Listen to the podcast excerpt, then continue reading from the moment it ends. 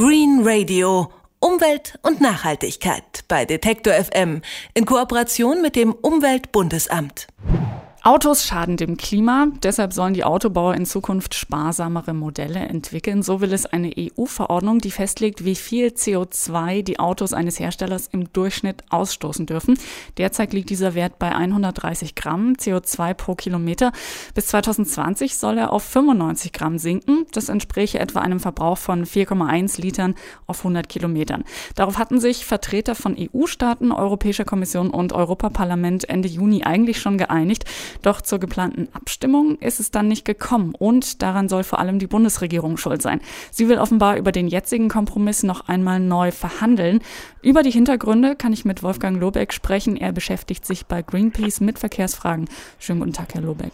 Ja, guten Tag. Bis 2012, ich habe es gerade schon gesagt, soll also der CO2-Grenzwert für Neuwagen auf durchschnittlich 95 Gramm sinken, ja. statt bisher 130 Gramm. Ähm, aber es ist ja nicht die ganze Wahrheit. Der Kompromiss, äh, der da äh, vorangegangen ist, war viel komplizierter. Können Sie uns vielleicht noch mal ein bisschen erklären, für welche Autos dieser neue Grenzwert gelten sollte und welche Ausnahmen ähm, da vorgesehen waren? Die 95 Gramm sind ein Durchschnittswert.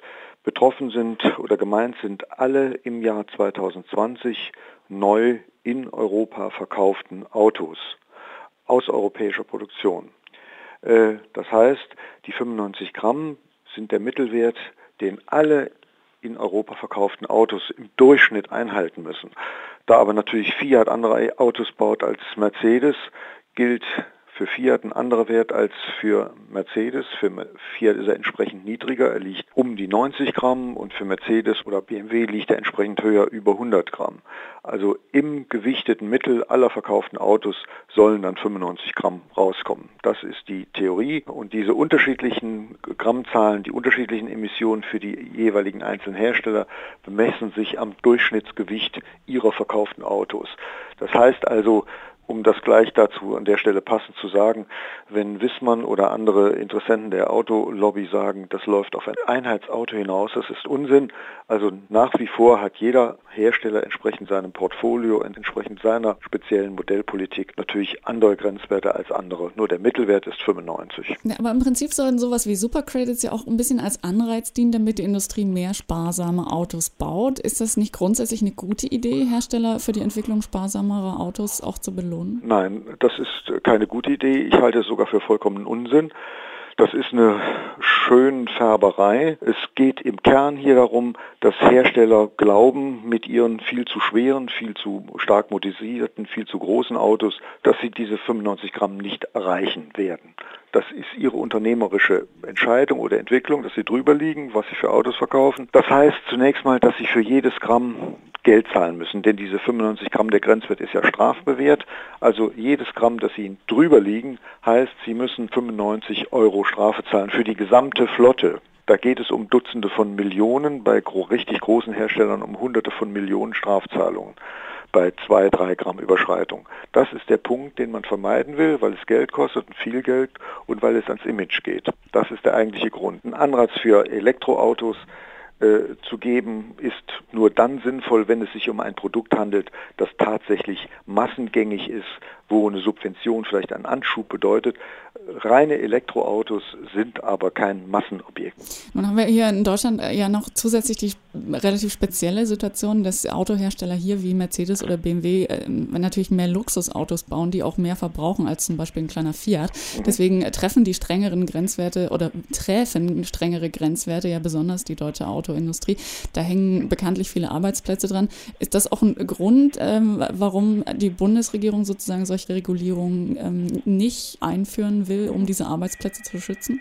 Also zunächst mal muss man sagen, das wird auch immer in bewusst verzerrender Absicht falsch dargestellt. 95 Gramm sind nicht ein Wert, den alle einhalten müssen. Es ist nicht so, dass BMW und Daimler 95 Gramm einhalten müssen, genauso wie Fiat und Renault 95 Gramm.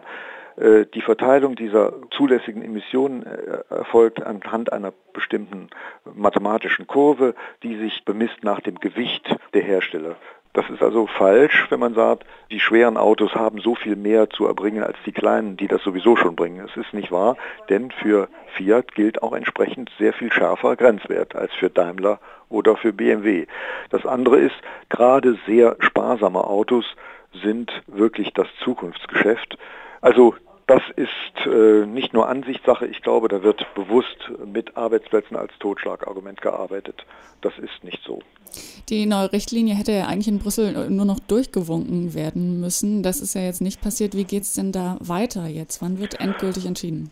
Ja, das war ein abenteuerlicher Akt nach dem Motto, also zumindest auf europäischer Ebene, äh, wenn es dem Stärksten nicht passt, dann wird nicht mehr verhandelt, dann wird das Verfahren einfach gestoppt. Also man könnte sagen, Demokratie ist, wenn so lange abgestimmt wird, wie es passt. Äh, es ist schon sehr abenteuerlich, wie es jetzt weitergeht. Es ist ja jetzt eine neue EU-Präsidentschaft. Es ist jetzt nicht auf der Tagesordnung die deutsche Regierung in engem Schulterschluss mit vor allem Daimler und BMW sucht eine Blocking Minority, also ein Quorum hinzukriegen von Ländern, die das Gesetz so nicht wollen. Dann müsse es ein neues Verhandlungsmandat geben. Das heißt, die ganze Geschichte mit dem sogenannten Trilog, also Kommission, Parlament und EU-Rat müssen völlig neu verhandeln.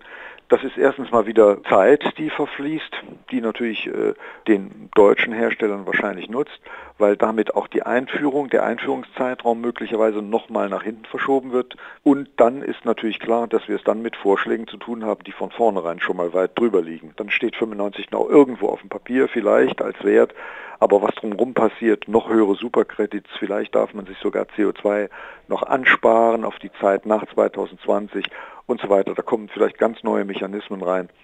Also das ist fürs Klima schlecht. Und es ist für die Autoindustrie im wohlverstandenen Eigeninteresse, denke ich, auch schlecht. Weil die deutsche Autoindustrie steht jetzt europaweit natürlich der als der Blockierer. Die deutsche Regierung steht da als willfähriger Handlanger und das ist kein gutes Erscheinungsbild. Es gibt weiter Streit darum, wie viel CO2 Autos in Zukunft noch ausstoßen dürfen. Dabei kümmert die Bundesregierung sich offenbar mehr um die Interessen der deutschen Autoindustrie als um die Umwelt, findet zumindest Wolfgang Lobeck, Verkehrsexperte von Greenpeace. Vielen Dank für das Gespräch, Herr Lobeck. Bitteschön. Green Radio. Umwelt und Nachhaltigkeit bei Detektor FM in Kooperation mit dem Umweltbundesamt.